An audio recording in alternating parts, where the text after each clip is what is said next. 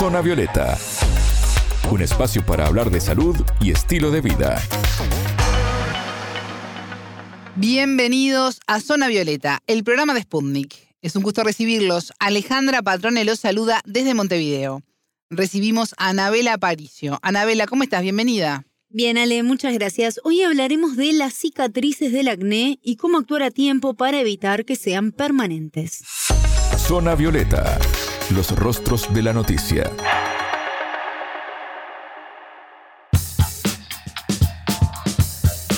¿Quién no tuvo acné en la adolescencia, no? ¿Quién se pudo escapar a esto? Muy pocos. Es algo característico en esta etapa de la vida, pero afecta de diferentes formas a cada persona y puede tener sus secuelas. ¿Esto es así? Sí, Ale, se estima que afecta al 80% de los jóvenes de entre 12 y 20 años, pero en el caso de los adultos, el 12% aproximadamente continúa padeciendo esta enfermedad. Y hablamos justamente con la dermatóloga paraguaya Fátima Agüero, quien nos explicó más detalles sobre esta problemática, en qué grados afecta a cada persona y también cómo abordarla. Hay diferentes tipos de lesiones en el acné, ¿verdad? Las lesiones que son tipo comedones, que son las lesiones iniciales, que son los puntitos negros o unos puntitos blancos, esas son lesiones que directamente no van a dejar cicatrices, salvo que nosotros las manipulemos y las toquemos, ¿verdad? Las traumaticemos. Las lesiones inflamatorias, que son esos nódulos más dolorosos, eritematosos, eh, inflamatorios que el paciente suele tener, que le generan ciertas molestias y que como que ellos suelen decir como que son granitos sin boca, esas son lesiones que sí pueden curar dejando cicatriz. Entonces, generalmente uno ve un paciente que tuvo ese tipo de lesiones o que se manipuló, se traumatizó mucho el rostro durante los episodios de acné y son aquellos los que quedan con las secuelas cicatriciales, ¿verdad? de hecho la gente llama a veces cicatrices o manchas de manera eh, así de, de, manera incorrecta porque tenemos varios tipos de secuelas de acné. Una son las manchitas rojas que son las que hablan de que hubo una inflamación y esas por lo general con protector solar y con algunas cremitas antiinflamatorias desaparecen. Después tenemos las manchitas ya marrones. Esas manchitas marrones son por una hiperpigmentación, un aumento del color de la piel, también secuela de la inflamación. Y en esa es sumamente importante el uso de protector solar y de algunos agentes despigmentantes como niacinamida, ácido cógico y otros componentes que vienen en cremas despigmentantes y esos aclaran esas manchitas. Y después ya tenemos las cicatrices propiamente dichas, que son las que tienen un cambio en la superficie, ya son elevadas o por lo general son deprimidas, ¿verdad? Entonces uno ve la superficie y ya no es lisa la superficie con un cambio de color, sino que hay una depresión, por ejemplo, en la piel. Y esas sí ya requieren de otro tipo de tratamiento para tener un resultado favorable o, o excelente, ¿verdad? Óptimo. El 15% de los casos de acné son graves. ¿Tienen solución, Anabela? ¿Se pueden eliminar estas cicatrices?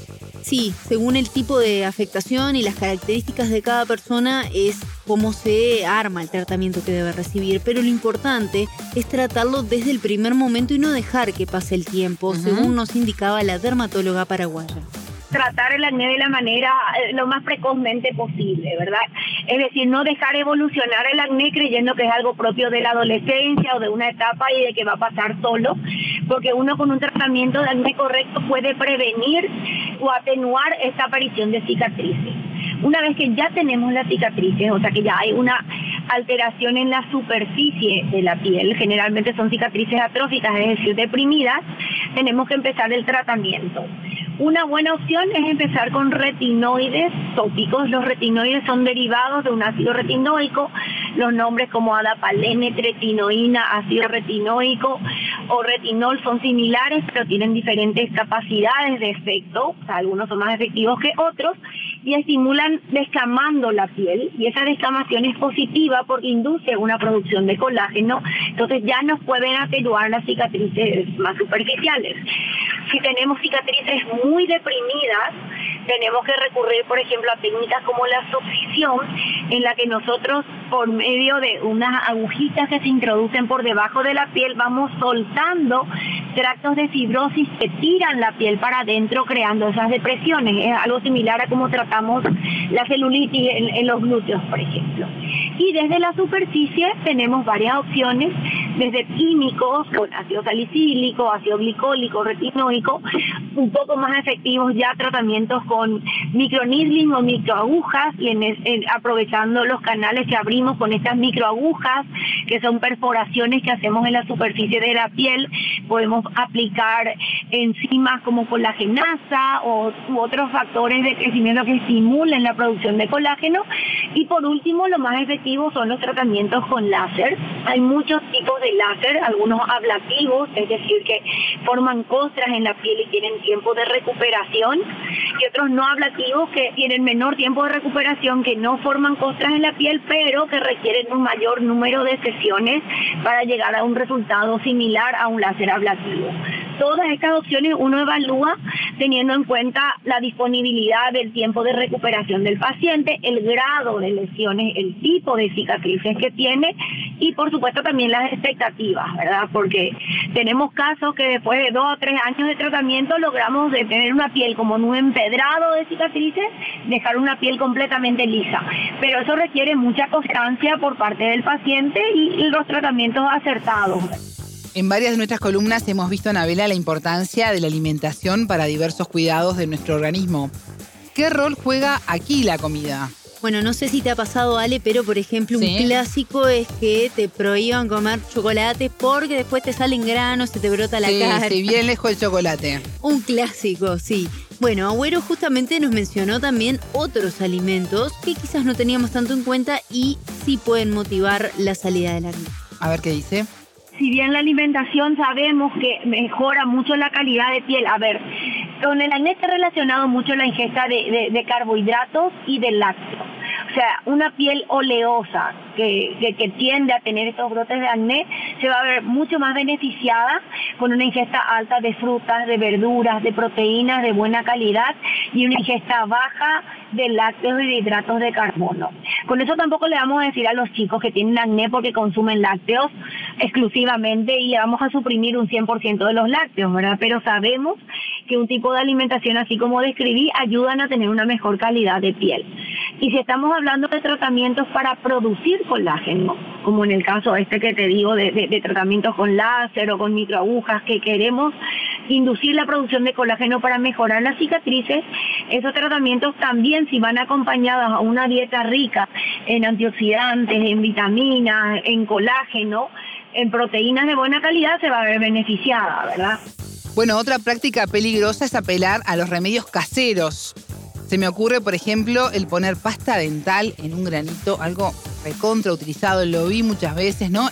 Se seca, se seca, ponete la pasta de diente que se seca. ¿Esto funciona? Sí, eh, yo debo confesar que he apelado a ese recurso en la desesperación, ¿no? Sí, sí, tú lo has dicho, recurso desesperado. Sí, totalmente. Y no, estos son mitos falsos que a veces justamente por el apuro de que desaparezca de una vez ese grano. Nada es mágico. Nada es mágico, tal cual como tú lo decís. Y pasa lo mismo con el uso de limón, por ejemplo, que también se menciona que tomar el jugo de limón es bueno, pero en algunos casos también a veces se dice colocarse un poquito de jugo de limón para que se seque y desaparezca. Si bien hay ungüentos naturales efectivos, eh, se debe consultar primero un profesional antes de utilizarlos y tener cuidado, pues esto no puede generar el efecto contrario. Agüero nos aclaró algunas dudas respecto a este punto cuando uno pone una planta en la piel, uno no está poniendo el principio activo útil de la planta, sino está poniendo el principio activo útil de la planta más todo lo demás que viene con la planta. ¿Me explico? Entonces, el limón, por ejemplo, tiene ciertas sustancias que bien sabemos que puestas sobre la piel pueden producir manchas y quemaduras graves en contacto con el sol o con las luces. ¿Verdad? Es una entidad sumamente conocida lo que se llama fitofotodermatosis, que tenemos quemaduras en manos por el limón, el tereré o de la caipiriña y la playa, ¿verdad? Entonces, exponer tu piel a aplicar limón para tener ese riesgo no tiene sentido, ¿verdad?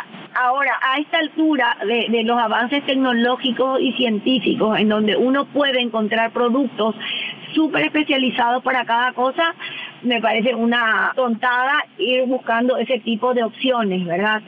Lo mismo, incluso hay gente que, que se aplica, como vos decís, la pasta dental. La pasta dental tiene flúor, no tiene un efecto positivo el flúor sobre la piel. La pasta dental tiene otros productos que producen abrasión, porque lo que buscan es tipo pulir los dientes, por ejemplo, para blanquearlos. Esos productos no van a hacer algo positivo en la piel. Es mejor comprar algo secante, astringente, a base de ácido salicílico, que es una molécula que también seca los granitos, pero que está formulado ya con protectores solares incluidos y con otras cosas para mejorar y para evitar el riesgo de, pigmentar la piel con ese tratamiento. O sea, habiendo tantas buenas opciones y de diferentes precios, no todo muy caro, hay opciones de diferentes precios, me parece que es mucho más inteligente hacer ese tipo de tratamiento que buscar tratamientos caseros que por lo general no dan el resultado positivo. Escuchábamos a la dermatóloga paraguaya Fátima Agüero, quien nos explicó cómo tratar cicatrices y manchas del acné. Muchas gracias, Anabela. Hasta la próxima. Ustedes pueden escucharnos por mundo.spundinews.com. Zona Violeta, desde Montevideo,